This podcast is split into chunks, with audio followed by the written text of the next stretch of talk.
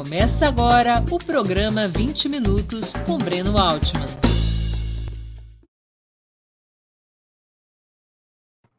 Bom dia. Hoje é 8 de março de 2022, Dia Internacional de Luta das Mulheres. Estamos dando início a mais uma edição do programa 20 Minutos. Nossa entrevistada será Maria Cláudia Badan Ribeiro, bacharel em Letras pela Universidade Estadual Paulista, Unesp, mestre em Sociologia pela Unicamp, doutor em História Social pela USP, com pós-doutorado pelo Instituto de Altos Estudos da América Latina da Sorbonne. Entre outras obras, é autora do livro Mulheres na Luta Armada, publicado em 2018 pela Alameda Editorial. Antes de começar, quero pedir um pouquinho de paciência para dar nosso recado comercial. Opera Mundi, como toda a imprensa independente, é sustentado principalmente pelo apoio de seus leitores e espectadores.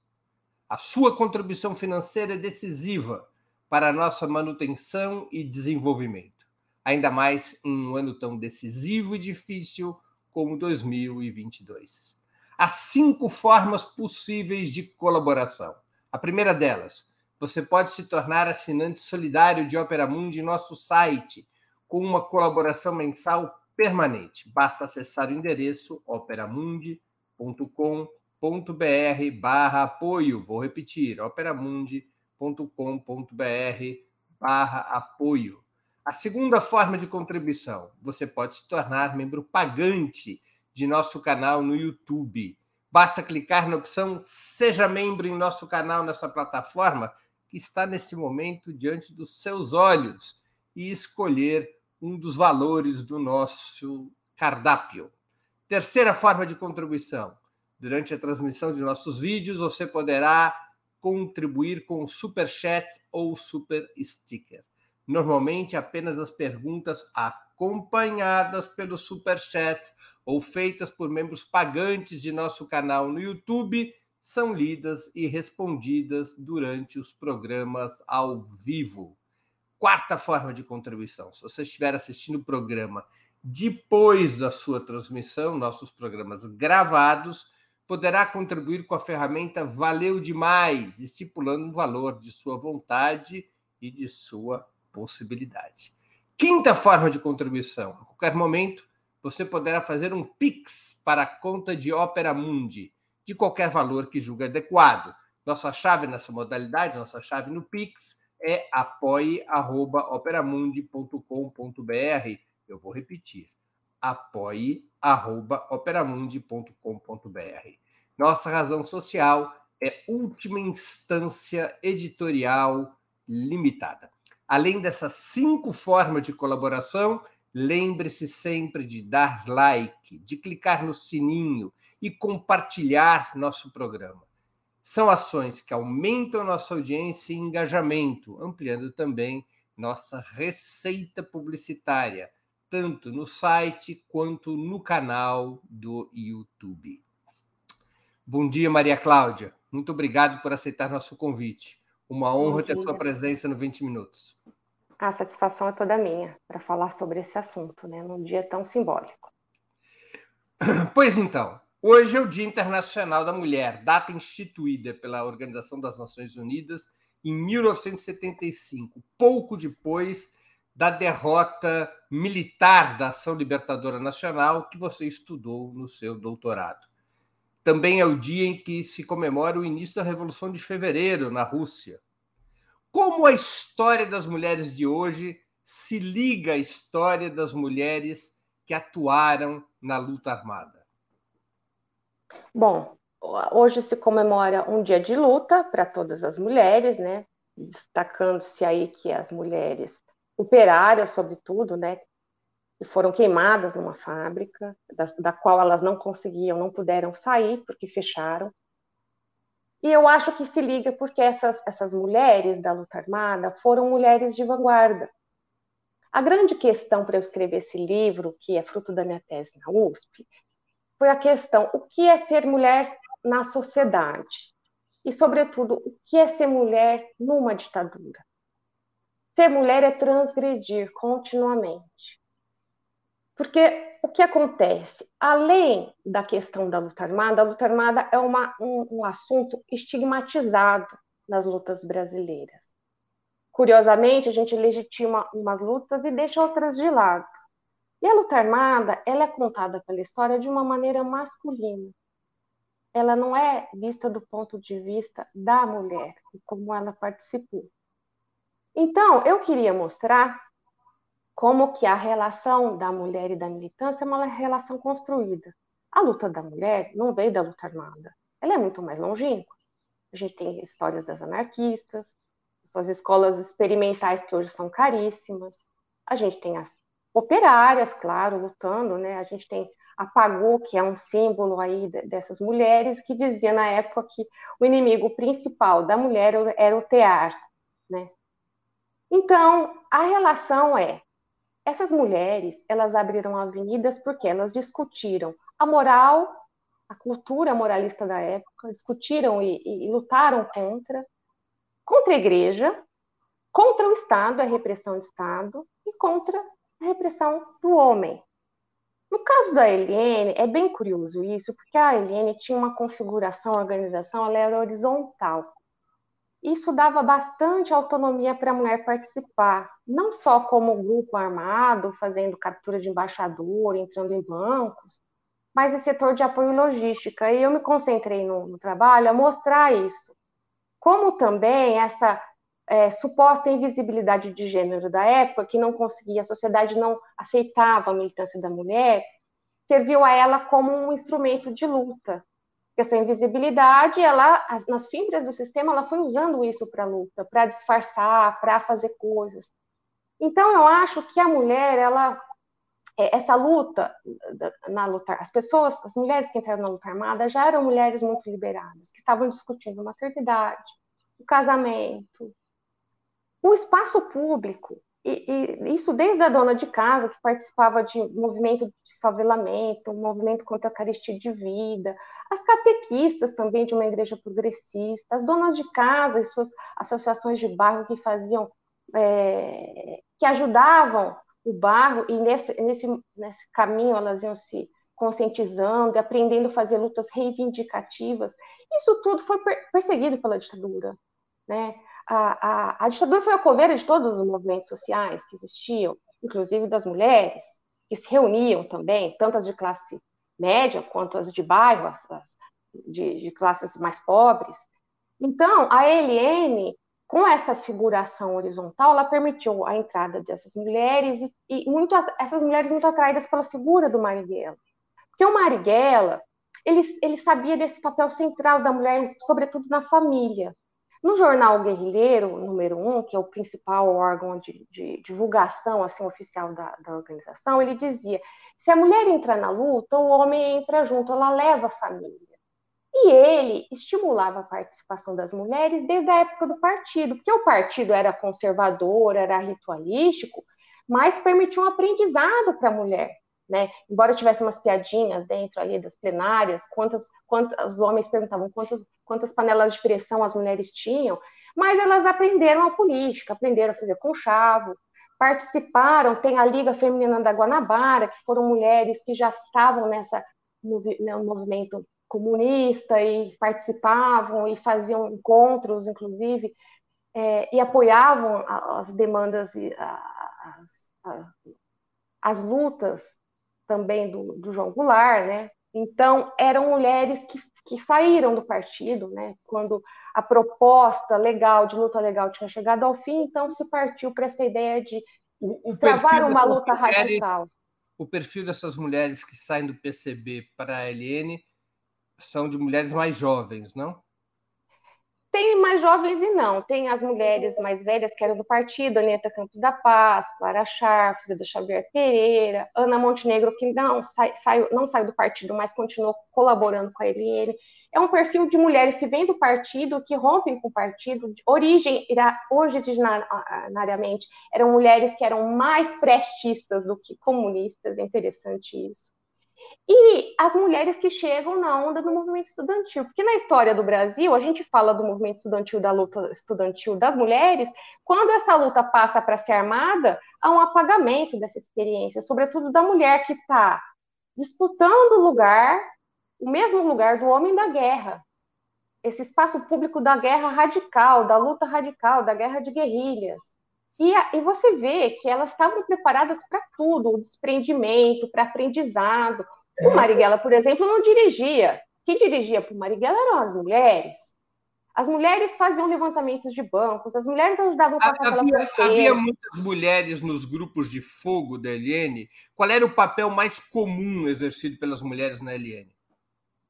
Olha, elas exerceram todos os papéis, é isso que, que eu queria dizer. Assim, todo mundo fala que não tinha, que elas não chegavam a cargos de, de superiores ou de poder. Essa questão do poder dentro da ele não existia. Havia a história de a ação faz a vanguarda, então todo mundo se sentia parte dela e parte da ação. Você poderia contribuir. Os, os, as funções não eram dadas em relação ao sexo, se era homem e se era mulher. Era interessante que a LN tivesse muita gente participando, como teve, teve uh, dominicanos, teve pessoas que eram contra a violência de Estado e não tinham uma formação, digamos, formalmente política, não eram comunistas, não eram anarquistas, não eram socialistas. Então, teve muita mulher. Assim, eu, eu fiz um levantamento de 172 que foram presas e processadas, e mais 89 estavam sendo investigadas. Mas esse número é um número, assim, das que foram é, registradas lá, porque muitas foram presas, ficavam incomunicáveis, eram soltas, muitas fizeram parte dessa esquerda clandestina e que chamaram de periférica e não foi periférica. Porque o que, que acontecia? A lei de segurança nacional punia tanto a mulher eh, que entrava em banco quanto a mulher que distribuía panfleto. Né? Elas chamavam as, da luta armada que fizeram, a, que pegavam armas e sequestravam o embaixador, capturava o embaixador, de filiadas, e as mantenedoras, aquelas que eram as cúmplices. E é, é interessante que a repressão tentou desqualificar a luta da mulher todo o tempo, porque é, é, era o estigma contra a mulher que militava, né? É, a mulher que, mesmo que reclamava do preço da batata, já era mal vista, ou seja, a repressão não queria que se falasse da pobreza, né, porque era deslegitimava seu milagre econômico. E a mulher que, que se colocava na luta armada, ela era uma traidora da classe, que se imaginava classe média, não teve só classe média, teve operária, teve outras, outras, outras mulheres, não foi só movimento estudantil. É claro que o movimento estudantil e essas mulheres que já estavam fazendo universidade, né, que já tinham saído do campo e que estavam abrindo esses, essas, esses espaços também do saber, é importante isso, porque até então a máxima instrução para a mulher era ser normalista. Né? Uma, por exemplo, a Nair Benedito, ela foi presa, ela era parte do apoio da LN, né, se reunia na casa dela o Joaquim Câmara Ferreira, o Marighella, e ela era torturada e eles estavam revoltados, porque, como uma mãe de família com três filhos, está fazendo universidade. Por exemplo, a eu, ditadura. Deixa eu te emendar uma pergunta sobre isso. Desculpe te interromper, Maria Cláudia, mas apenas para organizar aqui a conversa. Para os repressores, militares ou civis, como era se deparar com as mulheres na figura de combatentes? Havia mais condescendência com as mulheres ou mais ódio? Havia mais ódio. Porque a, a, o pensamento reacionário da ditadura queria ver a mulher em casa. Tanto é que tinha, na época, o prêmio da mãe do ano, né? E, e, a igreja também, as, as, as, as lacerdistas, também o movimento lacerdistas, queriam que as mulheres é, ficassem em casa cuidando dos seus filhos, das suas famílias, e a ditadura, todas as ditaduras, Franco, todas as ditaduras colocam a mulher dona de casa, mãe de filho, né? A mulher que sai para o espaço público e para a desobediência civil, ela é perseguida, ela é estigmatizada, ela é chamada de loira dos assaltos. Quanto, quanto não saiu da loira dos assaltos nos jornais? Né? Que o Herbert Daniel fala que a loira dos assaltos era a tara machista da ditadura, e era mesmo. Então, elas apanhavam, porque assim, a desqualificação da mulher começa e o, o grau final é a, é a tortura. Então não havia respeito nenhum pela mulher, sobretudo a mulher militante.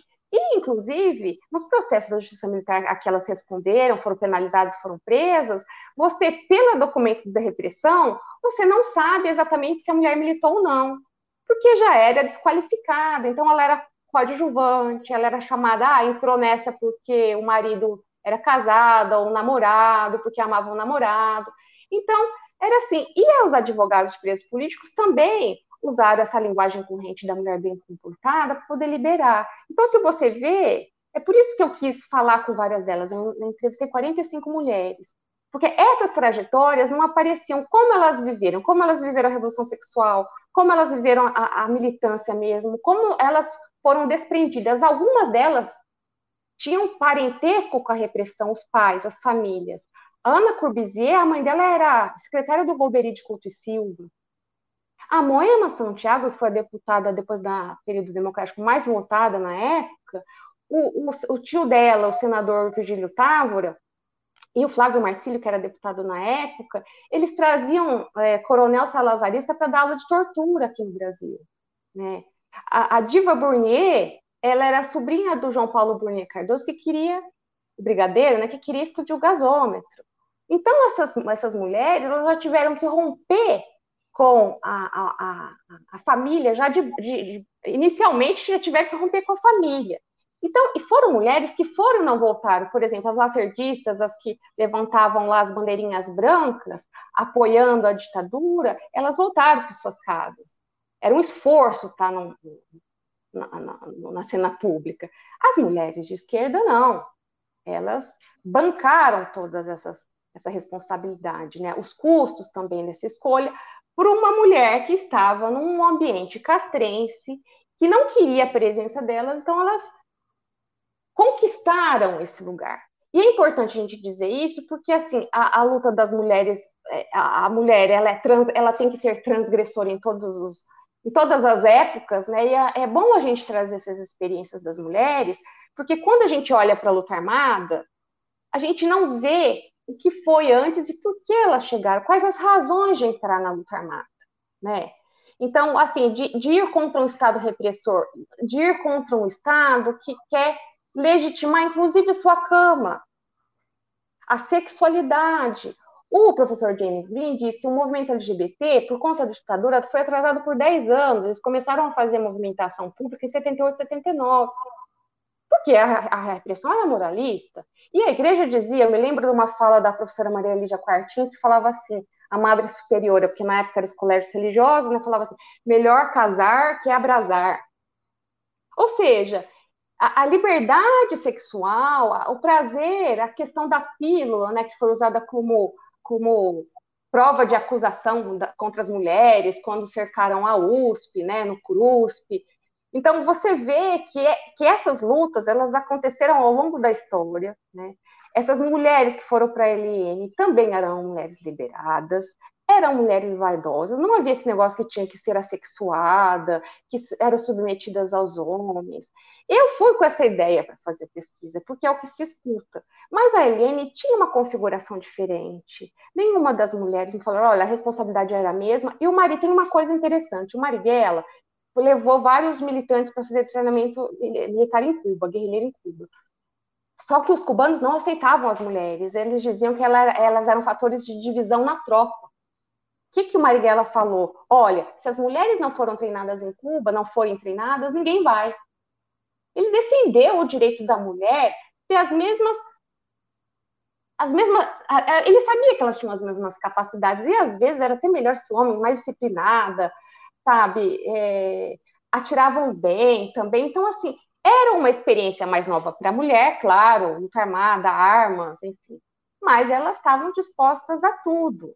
Então, por exemplo, a gente comparando com hoje, esse estado que as mulheres vestem rosa, as mulheres vestem azul, esse, esse deputado que veio dizer que as mulheres pobres colocou elas como subalternas, primeiro sexista completamente, e depois racial, racializando, porque as loiras, novamente as loiras dos assaltos aparecem, né?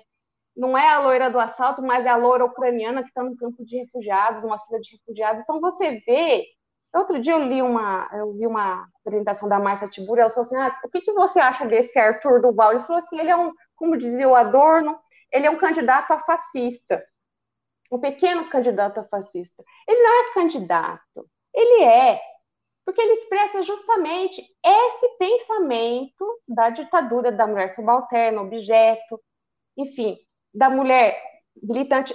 E, são essas pessoas que desqualificam a mulher e que um dia vão chegar a torturá-la, sim. É ignóbil o que ele fez. Uhum. Tem que sair da leste, tem que ser denunciado. A gente tem que aproveitar o 8 de março para falar sobre isso. Porque Bem, essas mulheres ucranianas também estão sofrendo a, a, o mesmo sexismo da ditadura.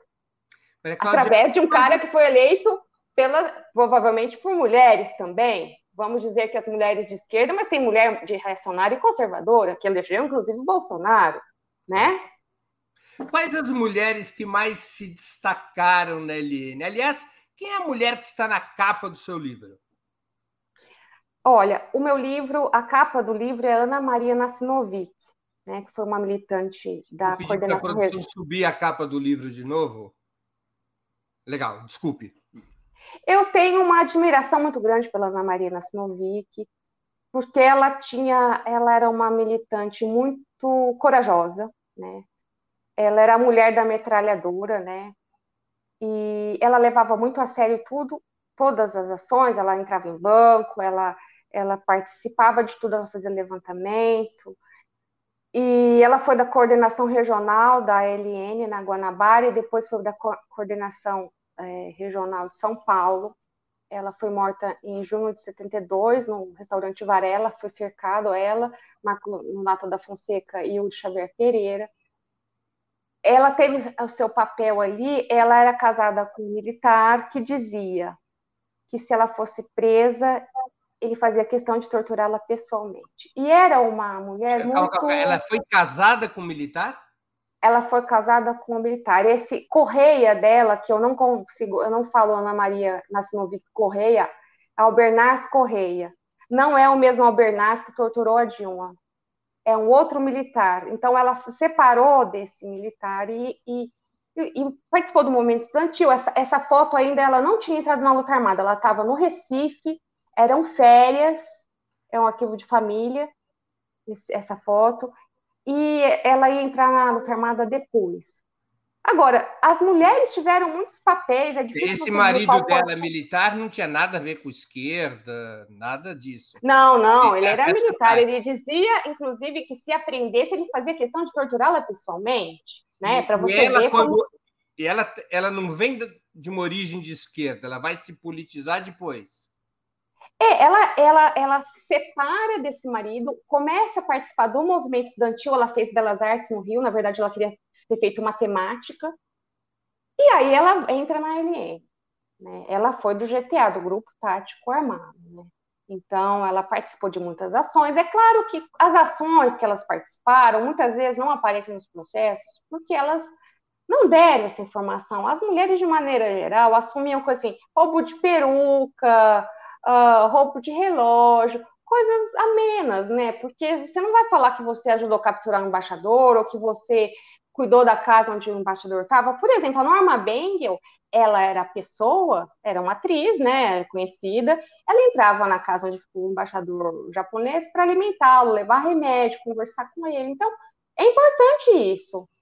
É uma, por exemplo, a Regina Elza Solitrenic é, é, psiquiatra, ela internava militantes que estavam perseguidos numa casa de repouso, dava dentro de comprimido de optalidon caminho, a rota para sair do país, internava como doente mental e ajudava a sair. Muitos deles saíram para fazer depois treinamento em Cuba. Então, qual é a coisa mais importante? A Zilda Xavier Pereira, por exemplo, ela era responsável por todo esse trânsito em Cuba, ela que foi negociar em Cuba, a participação das mulheres na luta, na, no treinamento armado, no, no treinamento de guerrilhas.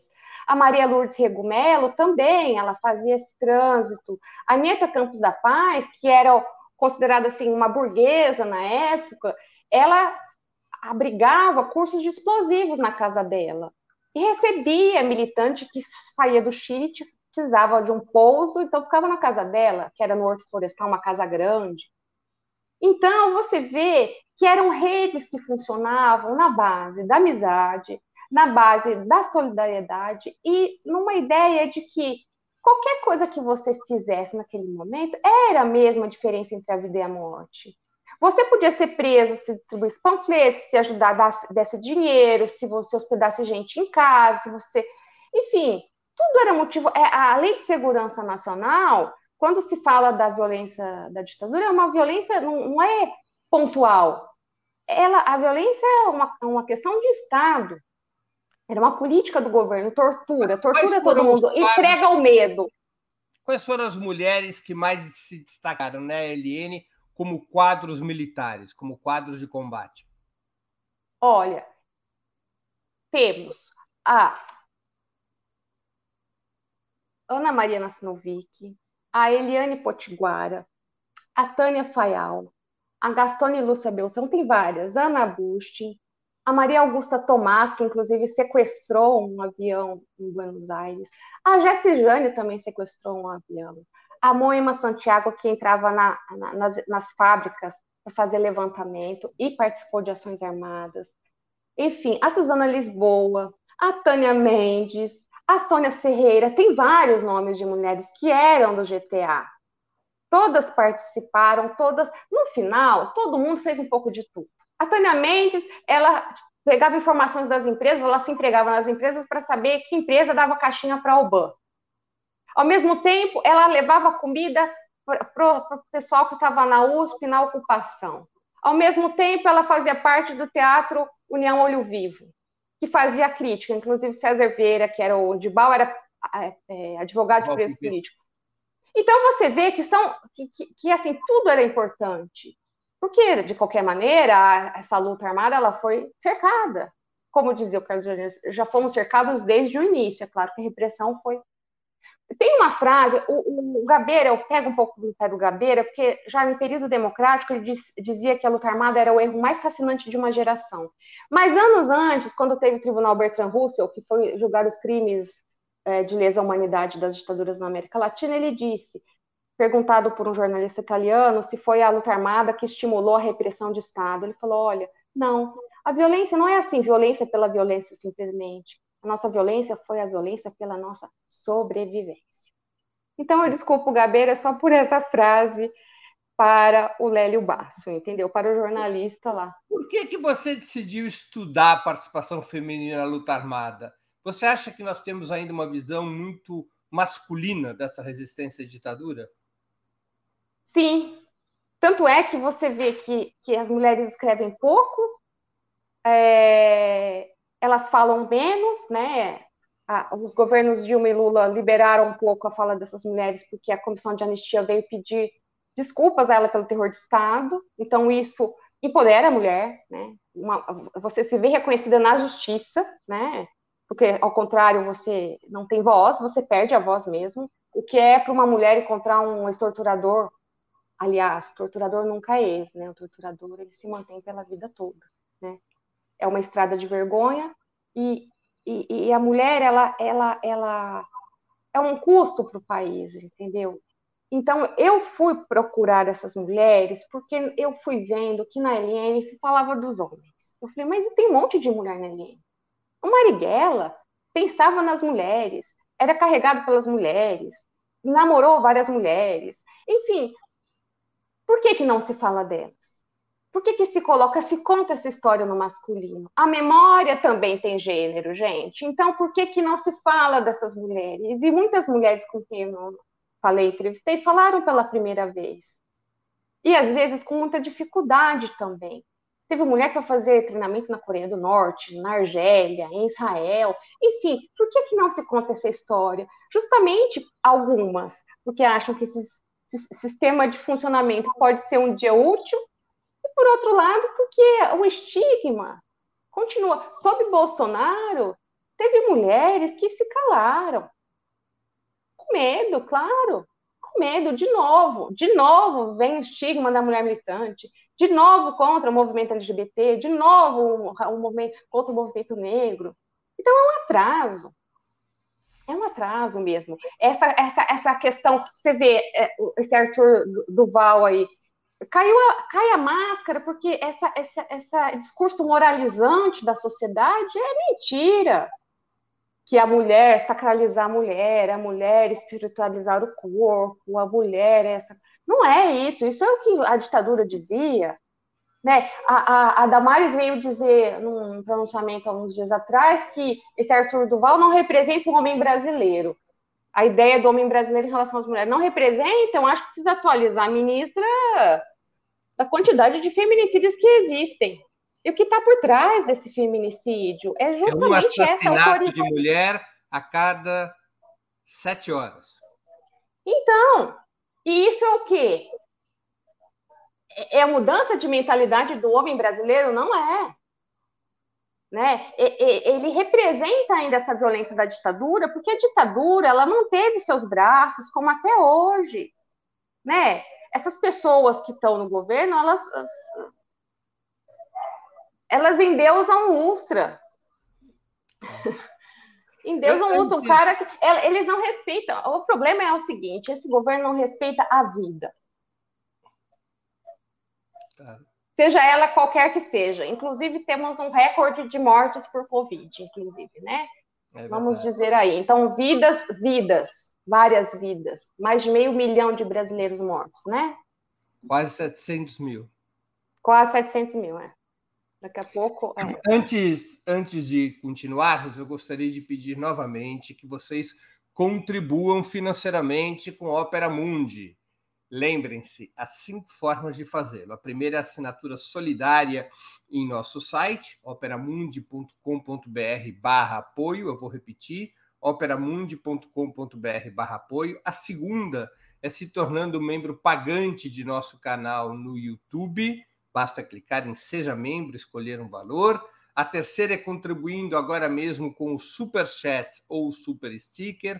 A quarta é através da ferramenta Valeu Demais quando assistirem nossos programas gravados. A quinta é através do Pix. Nossa chave é apoie.operamundi.com.br. Vou repetir. apoie.operamundi.com.br. Nossa razão social é última instância editorial limitada. A sua contribuição financeira é muito importante para a sustentação e o desenvolvimento do Opera Mundi. Por menor que seja essa contribuição ela é muito útil para seguirmos adiante. Nós não somos uma igreja evangélica, mas dependemos do dízimo dos nossos leitores e dos nossos espectadores. É, Maria Cláudia, você acha que a LN era especialmente aberta à participação das mulheres? Havia diferenças entre a LN é, e outros grupos? Eu acho que a Helena era bastante aberta, porque tinha essa configuração horizontal que permitia as mulheres participarem de, de vários setores, inteligência, estudantil, operário, enfim. Eu acho que era diferente, por exemplo, da VPR, que eram mais militares, né? Não que não tenha tido mulheres, teve a Dulcimar, enfim. A, a VAR Palmares também teve muitas mulheres, que foi a grupo VAR Palmares é a organização da ex-presidenta. É, Dilma. da Dilma Rousseff. Então, eu acho assim, é, as mulheres.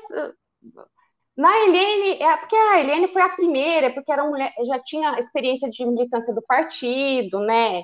O partido já, já discutia essa questão da luta armada ou não, né? Depois foi por uma, uma linha pacífica, não resistiu ao golpe. Então, assim, essas mulheres, a Helene foi a mais representativa, porque também tinha o Marighella, que já tinha uma experiência muito grande, tinha o Joaquim Câmara Ferreira, era uma organização conhecida internacionalmente, né? ela foi muito divulgada lá fora também, saía coisas dela pedindo ajuda aos antifascistas europeus. Na Itália, por exemplo, Marighella mandava publicações para o jornal L'Unità. Então, você vê que tinha um trânsito internacional também. A gente tem a figura do belga Conrad Detres, que era que foi o último jornalista que entrevistou Marighella e que que divulgou a luta da, da ELN lá no exterior, assim, ele era muito amigo do Frei Beto, trabalhou no Brasil e se descobriu um homossexual no Brasil. Então, uh, você vê que é interessante, né? Quem divulgou mais o Marighella na, na, no exterior, assim, foi um, um, padre belga que se descobriu homossexual, né?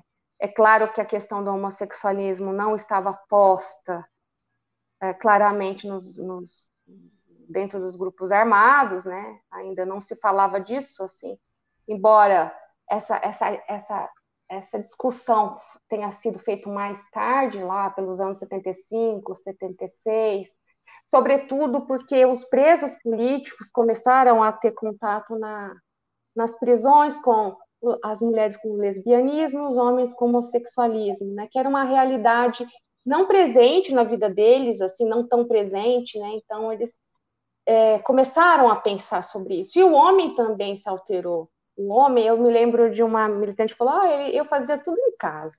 Aí ele foi preso, aí depois ele aprendeu a, a, a fazer tudo na cadeia, comida, ele lavava as cuecas. Então eu estava liberado.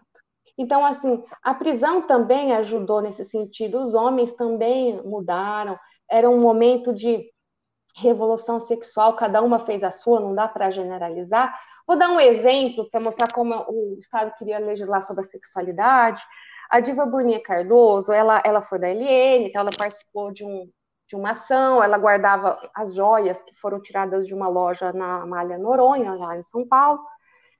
E, mas a acusação principal contra ela era que ela era amante de um, de um colega que trabalhava na Asplan, que era uma um, empresa de desenvolvimento. Muita gente trabalhou na Asplan, inclusive o Virgílio Gomes da Silva trabalhou na Asplan. E o que, que acontece? Para ela conseguir a condicional, ela fez um teste de virgindade para dizer: não, eu não, eu sou a única donzela da Torre das Donzelas, entendeu? Eu não tive nada com ele. Então você vê, a partir desse teste de virgindade, ela teve direito a condicional. Então você vê como como que o, a ditadura militar invadiu, invadiu o universo das famílias, invadiu o universo da mulher, invadiu o universo do negro, invadiu os movimentos sociais todos.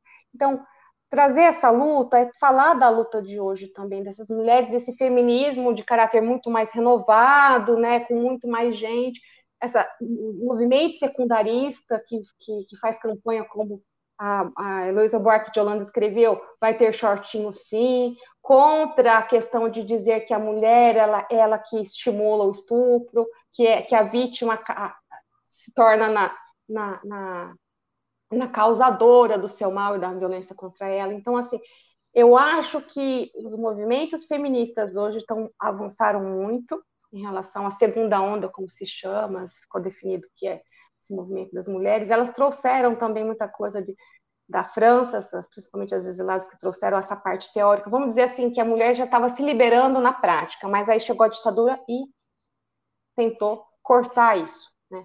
E elas vão retomar esses movimentos depois, né? Já a condição da mulher na, na, na, constituinte, você vai vendo como as coisas vão Maria. Cláudia, era mais difícil para as famílias aceitarem a participação na luta armada das filhas do que hum. dos filhos.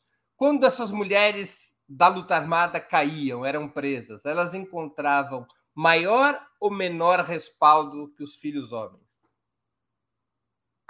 Olha,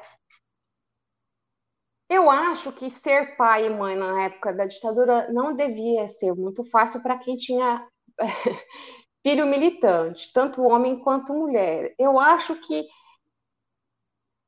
era mais preocupante no caso da mulher, porque era uma experiência nova para a mulher e, e porque os pais sabiam da, da violência da ditadura contra a mulher militante. Então era motivo de preocupação, sim, porque havia uma violência de gênero, sim, né, contra essas mulheres. Inclusive, eh, vai passar aí uma um curta um curta-metragem, talvez a, a, a Nádia coloque na, na, na, tela, chamado La Bestia, que é sobre uma, uma abusadora sexual, uma mulher abusadora sexual no, no, na, na ditadura chilena. Era uma confessa nazista que levava cachorros, treinava cachorros para estuprar presas políticas. Então você vê como como as ditaduras chegaram a, a ter uma tortura assim nazista mesmo, né? Então você vê a preocupação dos pais com as filhas era bastante grande, eu acredito, porque a mulher é sempre o butim de guerra. Há pouco tempo eu vi na Netflix um documentário interessante chamado é, é, como é? Casa da Esperança, Sociedade da Esperança sobre as mulheres no Congo. Como, como a guerra no Congo fez as mulheres de butim de guerra, estuprando mulheres, matando mulheres. É muito interessante. Acho que, acho que é a Casa da Esperança, se eu não me engano. Então, é, é isso, a mulher, ela, enquanto houver um Arthur Duval que, de, que, que coloca a mulher num papel subalterno de objeto, de uma carne humana para ser explorada, a violência que vai cair sobre ela vai ser essa violência. Era usual por parte da ditadura o, o abuso sexual e o estupro? Eram instrumentos corriqueiros de tortura? Sim, sim. Se não era, essa questão é, é bastante interessante porque Uh, a Comissão Nacional da Verdade, no começo não conseguia definir o que, que era violência de gênero, é o que? É o estupro, mas e o abuso? E, e você colocar uma palmatória dentro da vagina de uma mulher, não, estupro? É. Você furar os seios, você é, é, é, fazer chacota do corpo da mulher, você. Tudo isso é violência. Né? Então, assim, a violência de gênero, é, a, a, o Brasil nunca mais elenca 310 tipos de torturas diferentes. Né? Então, assim, a mulher, ela, ela já, já, já tinha, algumas delas, inclusive, eram catequistas, uh, uh, estudaram em colégio religioso, imagina para ficar despida num pau de arara, na frente de um monte de homens. O choque na vagina, no ânus, na língua, na, na orelha, na puxando o cabelo e estuprando, porque o estupro é, é a arma masculina, é o estupro. É arma masculina, é, é, a maneira de dizer você não vale nada. Você não vale nada. E, e a ditadura dizia que mulher comunista não podia engravidar. Doutora Almir Carlobo, psicanalista, dizia mulher comunista não vai engravidar. E prenderam crianças, torturaram crianças, né? exilaram crianças, baniram crianças, né? Você vê a, a Hilda Gomes com os filhos presos, a, a Janena Teles e o Edson pra, levaram para ver os pais, e a Janaína falou, por que, que mamãe está roxa? Por que papai está verde?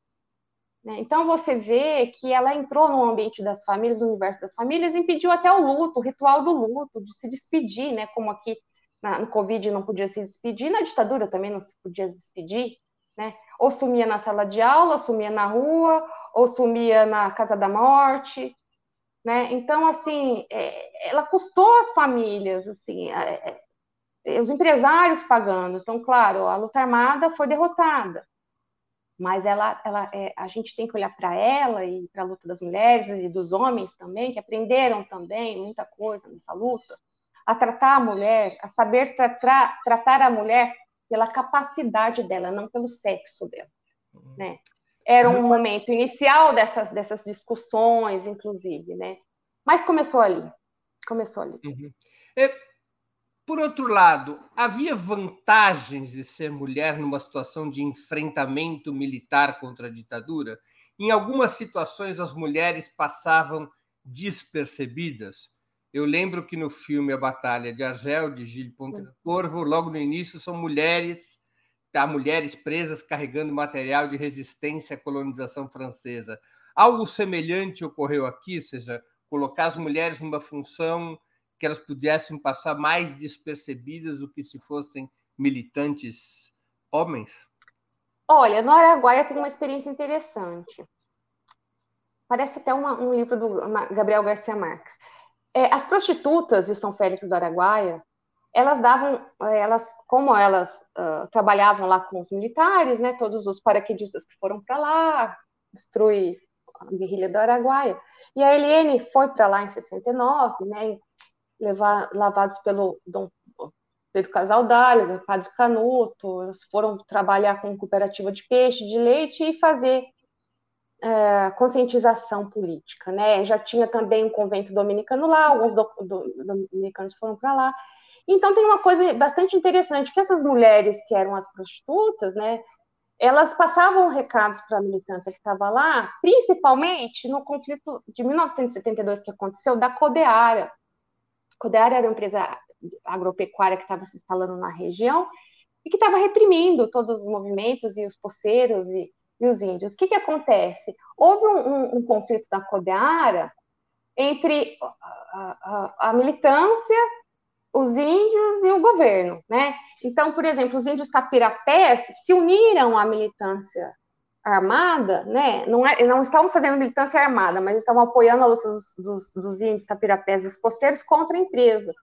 E as prostitutas tiveram um papel fundamental em passar informações para esse grupo. Foram 80, 80 pessoas escondidas na mata, entre militantes e, e índios tapirapés. Então é uma história que não se, se, se fala, por exemplo, teve uma mulher que foi trabalhar, fazer conscientização com quebradeiras de babaço no Pará, né? Teve as mulheres em Pernambuco também que a, a inspeção da polícia era nas pernas para ver se elas estavam falando com os camponeses, se tivesse marca de, de risco ou de cana, de açúcar nas pernas que você passa numa plantação, você machuca, né? Então a inspeção era era a, repressão atuou de maneiras diferentes de acordo com o Estado também, né? A primeira presa política foi o Alali Carneiro, no Rio Grande do Norte, inclusive o estado onde começou a luta pelo voto feminino. Foi a primeira presa política no 2 de abril de 64, logo depois do golpe, e foi colocado numa caserna com 600 homens para ser desqualificada. Tentaram pela igreja tirá-la de lá, mas não conseguiram. Né? Então você vê que esse plano da ditadura, de essa violência da ditadura, aconteceu desde 64, desde o golpe. Né? Eu me lembro do, do Alípio Freire contar que, que trabalhadores foram jogados nas caldeiras, né? E que não se sabe ainda a quantidade de pessoas que morreram de fato nesse 64, logo após o golpe, né? Então, é, é claro que depois eles foram se especializando, como usando também as experiências da Guerra da Argélia, né? É, eu tenho aqui uma, uma pergunta de uma espectadora que não é propriamente para você, é, Maria Cláudia, da Deise Ribeiro, ela contribuiu com o Superchat. Ela pergunta onde posso encontrar o livro Mulheres na Luta Armada em formato digital, se existe. Ah, então, existe, em e-book. É, existe. Acho que pode ser comprado pela. Na própria Pelo Alameda. site da. Eu acho que na Alameda, pela Amazon, Ragu, tem, tem vários uh, sites já que está vendendo em versão digital. Tem sim. Bom, vou aproveitar para pedir para as pessoas. É, aqui está, no site da Alameda é possível comprar. Aqui está o preço do livro e tem a possibilidade de comprar o livro no seu formato digital. Está aqui. Amazon, ah, Google, Amazon. Apple, Kobo. Kobo é. Perfeito. Então, no site da Alameda, o endereço do site da Alameda é, é vamos ver aqui qual o endereço. Bom, Alameda Editorial, coloque em, em Google, é, descobre, né? É, eu não estou vendo aqui na tela o endereço digital da Alameda, o site. Bom, enfim, procurem por Alameda Editorial, vão achar o, o, o site da, da Alameda. É, pessoal, vamos contribuir com super chat, super sticker, se tornar membro pagante do canal do Opera Mundi no YouTube, mandar um Pix, fazer uma assinatura solidária. É muito importante essa contribuição. Quero aproveitar também para anunciar que hoje às seis da tarde, em caráter extraordinário, nós vamos fazer a segunda entrevista do Dia Internacional da Luta das Mulheres. Hoje, às seis horas, eu entrevisto a presidenta nacional do Partido dos Trabalhadores, Gleisi Hoffmann. O tema: qual o plano do PT para 2022? Hoje, 8 de março, às 18 horas, entrevista ao vivo com Gleisi Hoffmann, presidenta nacional do Partido dos Trabalhadores. É... Maria Cláudia, você entrevistou, você nos disse isso, dezenas de mulheres para escrever o seu livro. Algumas delas jamais haviam conversado sobre o assunto com ninguém. É, por quê? Porque é, essas, essas histórias dessas mulheres eram tão fechadas? Porque o espaço dado a elas na sociedade é um espaço mínimo. Mesmo elas na memorialística não... da esquerda? Eu acho que sim. As mulheres falam bem menos. Elas falam bem menos, assim, o homem, aquela coisa de estar no espaço público, no espaço político, nos principais é, postos de, de, poder, assim, né? A mulher não, ela faz, ela não se, não se vangloria. Muitas mulheres falaram, olha, é, a, o guerrilheiro não se aposenta, sabe? Eu fiz porque eu quis. Algumas, inclusive, eram contra a reparação de Estado. Falaram, não, não precisa, não precisa me pagar nada, não, eu fiz porque eu quis. Eu não quero esse dinheiro, aí doava o dinheiro para alguma instituição social, de caridade. Então, eu acho que tem um, um olhar so, da sociedade diferente para essa mulher e, e é difícil para a mulher assumir essa realidade da, da, da, militante armada, porque já é desqualificada a experiência armada, né? A mulher na militância armada, e é interessante porque às vezes na sociedade mesmo a mulher perde a credibilidade, porque eu me lembro de uma ação da Ana Bush entrando no banco e ela rendeu o guarda e o guarda começou a rir, mas o guarda não começou a rir porque estava com nervoso, aquela risada nervosa. Ele começou a rir porque ele achou que era de mentira. Como uma menina tão jovem ali, cara de adolescente, estava rendendo ele. E aí teve o Carlos Eugênio Paz, que estava na ação, falou assim: não, é para acreditar na moça. Ela está te rendendo, ela pode te atirar em você. Então você vê que a sociedade não estava pronta para encarar né? A, a, mulher ela só podia ser a loira dos assaltos, a criminosa. Né? A lei de segurança nacional, inclusive, colocava mulher é, preso político com preso comum, eram punidos da mesma maneira, e a luta lá para se separar, né? Então, por exemplo, as mulheres, muitas delas que militaram foram consideradas loucas, a Zilda foi colocada no Pinel, a Silva de Montarroios foi uma das primeiras internadas no Hospital da Tamarineira, que foi uma, uma, uma maneira de esconder que ela tinha sido torturada. Então ela foi colocada lá e enfim, ela conta, ela tem um livro que ela escreveu, ela conta também do estupro que ela sofreu, ou seja, a mulher ela guarda muitas coisas, né? Porque ela, ela precisa desse reconhecimento, ela precisa desse espaço para que ela, ela precisa se empoderar também por essa, por, um, por esse olhar do outro, esse reconhecimento, ela precisa ganhar voz e ela só ganha voz quando há espaço para isso. O Brasil, qual é o espaço que dá para a mulher? Quando elege Bolsonaro, quando esse deputado fala que as mulheres são pobres, são fáceis. Sabe? Então, é assim, é um discurso, é um discurso machista, é um discurso do patriarcado, é um discurso da violência do homem sobre a mulher, né? E, e a gente não consegue, no Brasil, a gente avança um pouco. Aí acontece, aí avança mais um pouco. Entende? Por exemplo, dá um exemplo. A pílula foi adotada, foi 6 milhões de pílulas que foram distribuídas no Brasil inteiro no ano de 1967.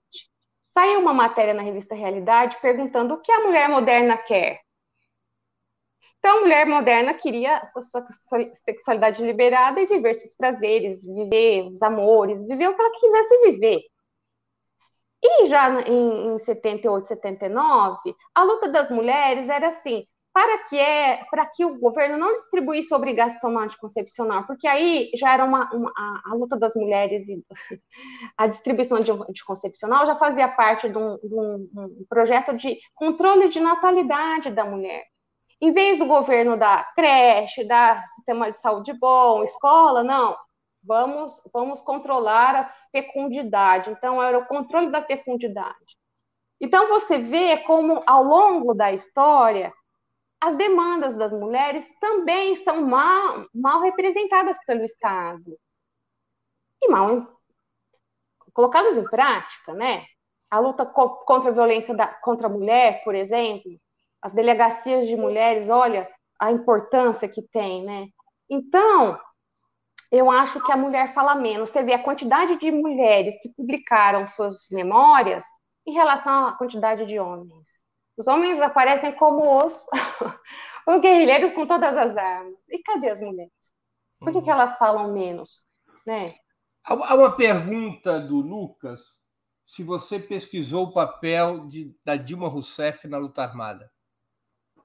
Olha, a Dilma foi de outra organização. Vou falar muito dela pelas mulheres da LN que, que conviveram com a Dilma, né?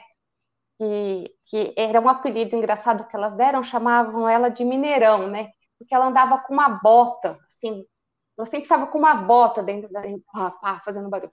Mineirão, mas sempre assim elogiaram o papel dela como uma pessoa que discutia bastante, lia bastante e que não se alterava nas discussões políticas que eram movidas de muitas paixões, né? A geração, ela, ela é uma geração muito de briga nas discussões políticas, né? Então a Dilma sempre foi muito, muito assim serena nessa questão.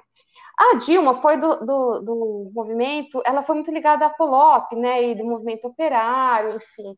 Eu não me, me dediquei a estudar a militância dela e eu acho que quando ela foi eleita presidente, ou presidenta, ela houve muita pressão sobre a questão dela ter sido da luta armada, né? E eu acho que, que ela não se colocou muito como, né, da luta armada, porque assim, se você é das, do núcleo de, de lutas populares, como ela era, da, do movimento marxista, movimento operário, e se você entrou num grupo de luta armada, você concorda com aquilo, você legitima aquilo, você trabalha para que aquilo consiga se desenvolver. Então, eu acho que da parte dela faltou um pouco mais de defender essa, essa luta dela. Ela defendeu de uma maneira até um pouco histórica quando ela respondeu ao Agripino Maia, né, na questão da CPI, que ela fala na ditadura se fala mentira para proteger as pessoas, né? Na democracia que se fala a verdade. Então, eu achei belíssima a fala dela, eu coloquei essa fala no livro, porque, assim, mentir na ditadura é uma coisa difícil, né? Então, eu me lembro da Tânia Fayal falando, ela teve que, quando ela foi presa, ela criou uma história que ela era uma, uma mulher inocente, não sabia da atuação do marido, do Domingos Fernandes, e ela falou, e eu fiz todo o esforço para manter esse discurso, não é fácil, e não é fácil você bancar a sonsa. Então, assim, porque corpo dói, o corpo te trai, por mais que na organização havia um, um documento apó, era apócrifo, mas hoje se, se, sabe que é, foi escrito pelo Marighella, é, se fores preso, camarada, que dava um pouco assim, uh, o que fazer quando você é preso, como enfrentar a tortura.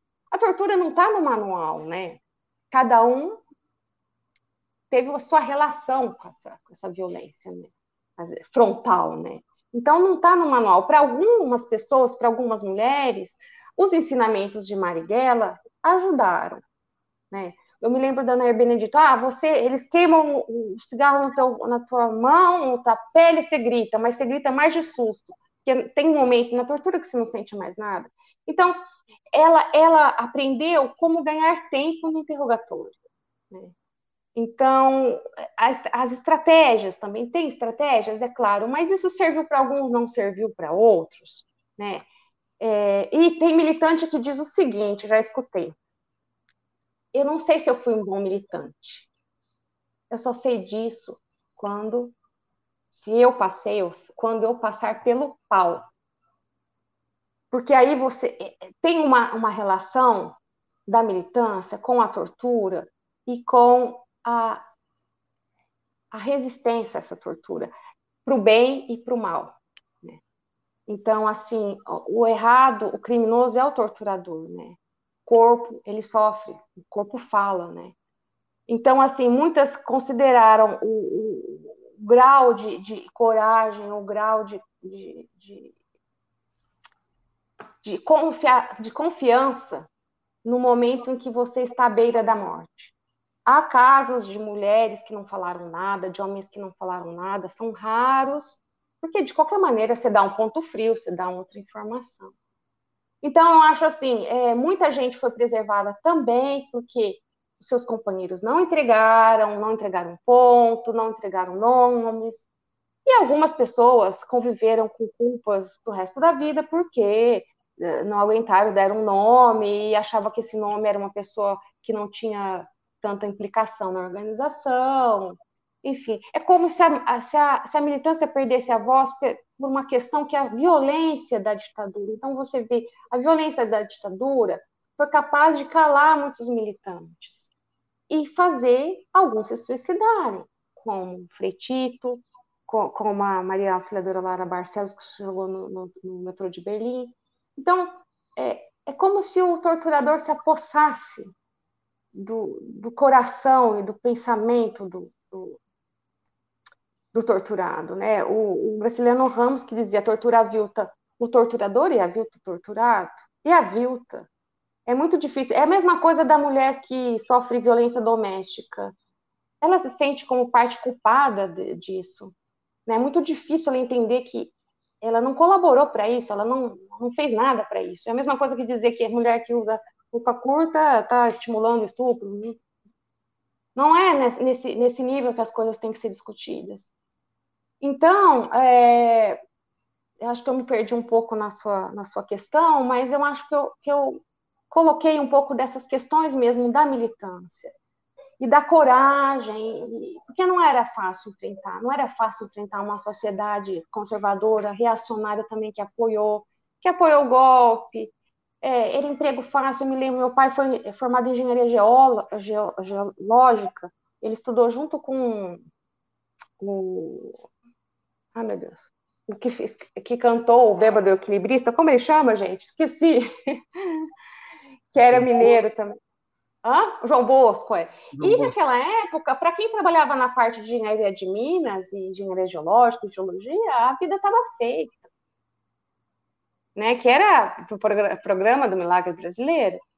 Então, você vê que teve uma política de pleno emprego, teve as campanhas do, do uh, da ditadura para dizer esse é um país que vai para frente, rolou, entendeu? E, e, e alguns. Vai para frente. É, pois é.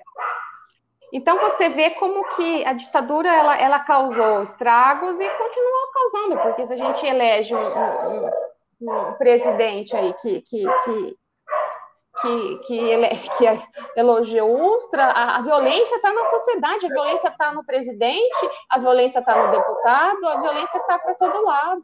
Maria Cláudia, você assistiu o filme Marighella, do Wagner Moura? O que achou da forma como as mulheres aparecem no filme?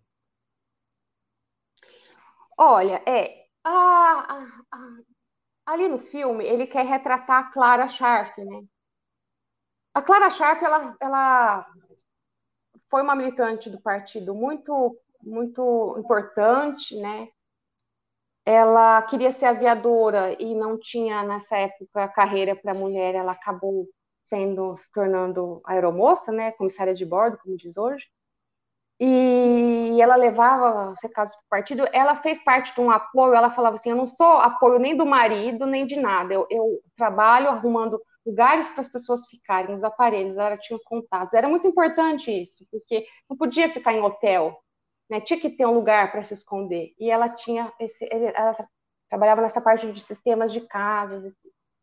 Eu acho que, no caso, o Wagner Moura, ele mostrou assim a, mulher dentro de casa. Eu acho que ele não teve uma visão muito assim revolucionária da mulher. Mas, por outro lado, a gente tem que considerar que algumas mulheres casaram para manter as aparências, ficavam em casa para manter as aparências e tinham papel dentro dos aparelhos também. Às vezes tinha uma pessoa que estava ali, tinha feito uma ação, estava ferida. Às vezes ela cozinhava. Enfim, isso não quer dizer necessariamente que a mulher continuou Às vezes a tarefa era cuidar de algum dirigente que estava escondido e aí é... havia uma relação amorosa posterior. É que é o caso célebre da acabou de falecer recentemente da Maria Prestes, né? Que conhece... Sim, então você é, é um ambiente de lutas, porque a Maria Prestes sempre foi uma militante, a família, o pai, enfim, né? E, e, que acaba vendo ali. Então, eu acho assim, eu não sei se o Wagner Moura, é, ele quis mostrar uma realidade que é real também, da mulher, a mulher do Marighella, a mulher que se preocupa, porque quando o militante, o homem saía do, do, do aparelho e a mulher estava no aparelho, é, tinha que saber se ia voltar, a preocupação era constante, eles tinham os as maneiras de avisar que a casa caiu, a repressão chegou. Tinha gente que tinha que cuidar do aparelho mesmo, tinha que fazer essa fachada. Algumas pessoas casaram para mostrar que não era amaziado, né, porque era uma, um elemento a mais para a repressão, né, dizer que era casado não deixava de torturar, mas tinha um certo respeito. Se fosse casado no religioso, então melhor ainda. Construir uma cobertura, né? É, construir uma cobertura. Eu acho que ele entendeu a, o papel da mulher nessa questão da cobertura. E a Clara teve também essa questão de cuidar do filho, do marido. Enfim, é importante porque a militância, ela não é dissociada da sociedade, ela convive com a sociedade. A mulher, às vezes, ia fazer compras, a mulher ia levar comida, a mulher ia. Enfim, a, o papel do cuidado, tradicionalmente, é uma coisa da mulher, né? Talvez a gente precisa, precisasse mudar isso. A mulher é aquela que está na porta do presídio, é a que está na porta do hospital. Enfim, ela tem, ela é, ela é a mãe que cuida. Né? E, e também esse cuidado que não passa só por uma naturalização das funções da mulher, não tem naturalização das funções da mulher. Mas, assim, passa por uma questão de companheirismo. Por exemplo, tinha mulher que não cozinhava nada, sabia cozinhar e não cozinhava. Tinha homens que cozinhavam. Tem gente que cozinhava bem, a Dilma não cozinhava bem na, na prisão, por exemplo. Né? Todo mundo achava um horror que era ela que ia cozinhar. Como outras, como outros também na prisão, por exemplo, na Ilha Grande. Enfim, tinha aqueles que cozinhavam bem. Enfim, é, é, eu acho que ele, o olhar que eu acho que a gente tem que ter um olhar mais generoso para o filme do. Próxima vez que eu entrevistar a Dilma, vou perguntar para ela o que, que você acha, se ela tem alguma autocrítica a fazer sobre a maneira como ela cozinha. Eu só sei que quando ela foi eleita, ela foi num programa desses de culinária para fazer, acho que um omelete, um omelete para dizer que sabia fazer.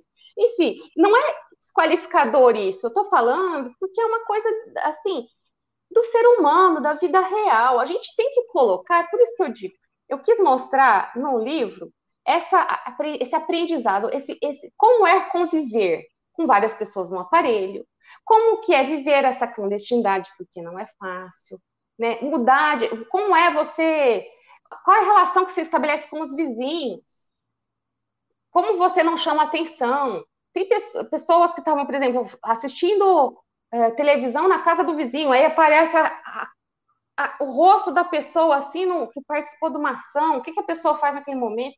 Enfim, a, a, militância, ela convivia com a sociedade, ela não era uma, uma organização secreta. E, ah. e com, com aquelas, aqueles marcos da sociedade da época também. Então, eu acho assim, gostaria de ter visto, ele coloca o Wagner Moura, a mulher, a, a mais jovem, atuando, fazendo ação armada, e a mulher dentro de casa. Não é demérito para a mulher estar tá dentro de casa. O problema não é esse, né? É o olhar que você tem. Eu acho que a gente tem que ter um olhar um pouco mais generoso para essas mulheres. Maria Cláudia, nós estamos chegando ao fim da nossa conversa e eu queria te fazer duas perguntas que sempre faço a nossos convidados e convidadas antes das despedidas. A primeira é qual livro você gostaria de sugerir aos nossos espectadores. A segunda, qual filme ou série poderia indicar a quem nos acompanha? Bom, filme, eu gostaria de indicar o filme, o último filme do Almodóvar. Mulheres. Que fala sobre Não, mulheres, mães, para, mães, mães paralelas. Mães paralelas, que está é. no Netflix. É. Que é muito interessante, a estética dele continua a mesma, falando dessa força das mulheres, dessas mulheres se descobrindo uh, como autônomas, vivendo suas vidas independente da presença ou não do homem, porque a mulher ela não precisa se fazer a imagem e semelhança do homem, ela tem a sua, sua história, e sobretudo porque ele trabalha com a questão da memória, da memória das famílias e da memória das mulheres, sobre os desaparecidos e mortos na Guerra de Espanha, da resistência espanhola, e mostra Uh, eu não quero dar spoiler, mas ele mostra o, a, os, os, os, locais onde essas pessoas foram enterradas, as covas comuns, né, pelo menos de um caso, né, de, um, de, um, de uma aldeia. E é muito interessante, porque ele traz essa questão para os dias de hoje. Opa! Oh! Ele traz essa questão para os dias de hoje, e, e, e no final, as pessoas, que os personagens do, do filme, eles entram nessas covas, tomam a posição dos mortos, como foram colocados e jogados nessa cova, que é uma mensagem muito interessante para dizer: isso pode acontecer com a gente também. Sempre pode acontecer. E, e a questão aí é muito. É, é, um dos filmes, acho que mais políticos, eu acho, do Almodóvar, né? Fora que é sempre pela mulher, né? A mulher, o olhar da mulher, a defesa da mulher, a mulher, todos os seus direitos, né? Todos os seus direitos. Então, tá vendo? Até aqui a, o computador caiu por conta da emoção de falar de Almodóvar. E um livro que eu ah, que está sendo parte um pouco das minhas, minhas leituras, que é falar dessa mulher da direita também, né? Da mulher que, que da, da, violência da mulher de direita, da mulher reacionária e da mulher nazista. A gente sabe que os nazistas estiveram na coluna de dignidade, a gente sabe que a Volkswagen trouxe o, o, o chefe do campo de Sobibor para trabalhar por oito anos na Volkswagen, né? E a Volkswagen reprimiu operários, né? Teve até o termo de ajustamento há pouco tempo, e a reparação, a política de reparação aos operários que foram perseguidos, presos, torturados é, Mulheres no Nazismo mostra exatamente que a maldade dessas mulheres também não teve, elas não foram apenas guardas dos campos, elas foram torturadoras. A gente não tem tantos exemplos no Brasil, a gente tem as marchadeiras, né? A, o grupo Cande, né, que pediram golpe. Dentro do DOICOD, a gente teve a gente Neuza, que o Marcelo Godoy mostra quem foi a gente Neuza. Mas é importante que a gente mostre essas essas mulheres também, né? Que a violência não é uma coisa que depende do gênero, né? E que a mentalidade da direita existe, ela é violenta. Isso faz parte, inclusive, desse curta-metragem que eu falei, La Bestia, né? Ou seja, mulheres que torturam mulheres, mulheres que tendem mulheres, mulheres que, que, de, que desprezam mulheres, enfim, elas existem. E se a gente pensar que o Brasil, a maior parte de votantes são mulheres mulatas e, e, e, a gente pode pensar também que muitas dessas mulheres também votaram por Bolsonaro, né? Não foram só homens, foram mulheres também. A gente tem que chamar atenção para isso. Eu acho que enquanto um dia 8 de março que é a luta das mulheres, essa luta por direitos da mulher, para a mulher ocupar todos os espaços, a gente também tem que falar das mulheres de direita porque são elas que educam também esses filhos, esses deputados, esses ultras da vida. Os, então, os filhos da pátria. Os filhos da pátria. Então, eu acho que, que a gente tem que mostrar mesmo que existe as mulheres lutadoras, as mulheres de esquerda, as mulheres progressistas, mas existem muitas mulheres de direita e que também estiveram a fim de fazer tudo. tudo. Essa bestia era é, com uma convicta nazista e as mulheres que trabalharam nos campos de concentração também ganhavam bem, era uma maneira delas se sentirem independentes, independência financeira, e tinham, moravam bem também. E não se impressionavam com o que elas estavam fazendo ali. Então, é bom que a gente diga também as mulheres que apoiaram o Pinochet, que batiam panela. Então, isso é um atraso. Isso, para a mulher na história, é um atraso. Felizmente que a gente tem esse programa que a gente pode falar das mulheres que lutam. Mas lutam, lutam por uma estrada uma estrada de direitos e não uma estrada da violência. Maria Cláudia, eu queria agradecer muito pelo teu tempo, por essa conversa tão interessante. Muito obrigado pela sua presença, Obrigada. especialmente no Dia Internacional de Luta das Mulheres. Obrigada, viu, gente? Obrigada pelas questões também do pessoal. Obrigada, Breno. Valeu. Tchau. Eu também Tchau. queria agradecer a todos e todas que assistiram esse programa, em especial aqueles que fizeram contribuições financeiras ao nosso site e ao canal de Ópera Mundi no YouTube. Sem vocês, nosso trabalho não seria possível e não faria sentido. Um grande abraço a todos e a todas.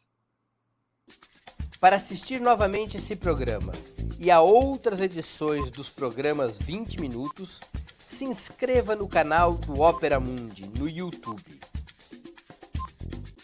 Curta e compartilhe nossos vídeos, deixe seus comentários.